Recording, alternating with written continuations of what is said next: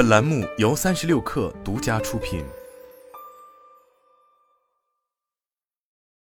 本文来自微信公众号猎聘。在社交平台上，我们经常看到月入过万的外卖小哥、快递员、住家保姆、流水线厂内大厂应届生、数字游民，晒着自己风平浪静的小日子。他们似乎用切身经历告诉我们，月入过万是打工人的秦岭淮河分界线。学历与机遇加持的季风或许迟到。但大家都能迎来自己的春天。我毕业 X 年，月入一万。今天我们就一起看看月入一万家到底难度几何，他们都是谁，又在哪里过着怎么样的生活？放眼全国范围的大数据，就会发现互联网像个巨大的喇叭，让人错误认为月入一万早已一抓一大把。看完大数据就抓紧给自己夸，月入过万就是雷霆嘎巴。在国家统计局的数据里。二零二一年，城镇私营的单位就业人员年平均工资在六万两千八百八十四元，即便是平均收入最高的东部地区，二一年平均年工资是六万九千七百零六元。这也就说明，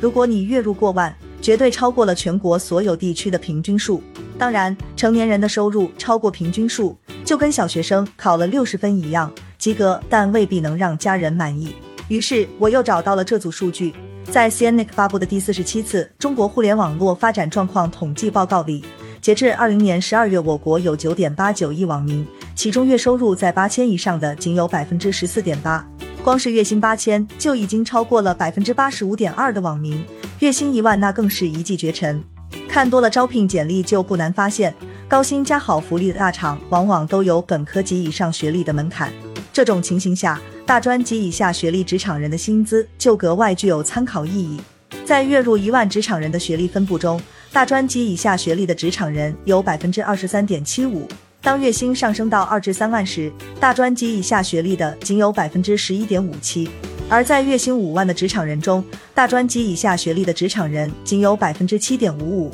两相对比之下，在月入一万这个收入领域，英雄不问出处的概率确实更大一些。当然，为了更加直观验证书中是否有黄金屋，我也在同一学历的月薪一万、两三万和五万中做了数据对比，答案确实是肯定的。博士学历的职场人月薪二至三万占比最大，其中百分之六点二四拿到月薪五万加，月薪两三万和五万的占比也是所有学历中最高的。硕士学历的职场人月薪一万和二至三万的占比都超过百分之二十七，本科学历的职场人收入一万的有百分之三十点七六。也有百分之十七点九四的人已经月薪两三万，大专及以下学历中有百分之二十一点三八的人拿到月薪一万，但想在职场实现月薪两三万却难得多，仅有百分之十点一的人实现，能月赚五万的更是仅有百分之零点四六。除了学历，还有工龄影响着职场人的收入水平。在猎聘平台的大数据中，刚毕业就能拿到月薪一万的职场人仅有百分之三点七四。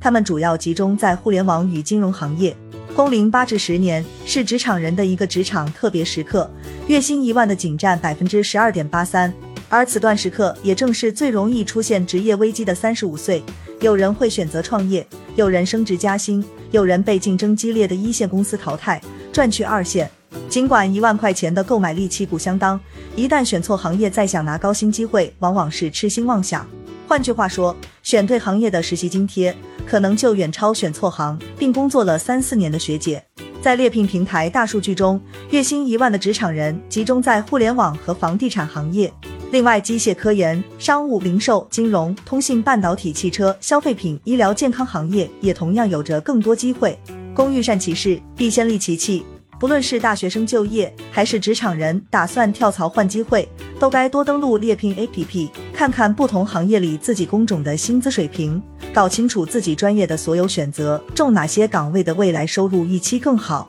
才好知道进往哪使才能让自己的青春不迷茫。否则打拼几年后参加同学聚会，就会发现别人买房的买房，生娃的生娃，只有自己还是毕业那年的模样，永远单身，永远兜里没钱。遍地月薪过万的故事只是神话传说，只能说有些城市和行业工资高的机会确实多，但了解一下就会发现，这也不全是黄金遍地的安乐窝。毕竟收入的高低也不仅有购买力这一个参照系，还有不同城市的房价高低与生活成本对比。所以月薪过万机会多的地方，不全是快乐星球，每月的房租都能让你发愁。在一线城市待得越久，痛点往往也越多。北上广深的职场人，就是把奋斗、吃苦、搞钱写进了个人原始程序里。你问一个北漂人存了多少钱，得到的往往是这句调侃：北京挣钱北京花，一分别想带回家，临走道歉八万八，路费还得靠爸妈。而这个段子甚至还冲破南北差异，高频出现在北上广深工作的朋友们嘴里。可以说，如果没有存钱或者薪资翻倍的本领，很快就会发现这城市的繁华与你无关。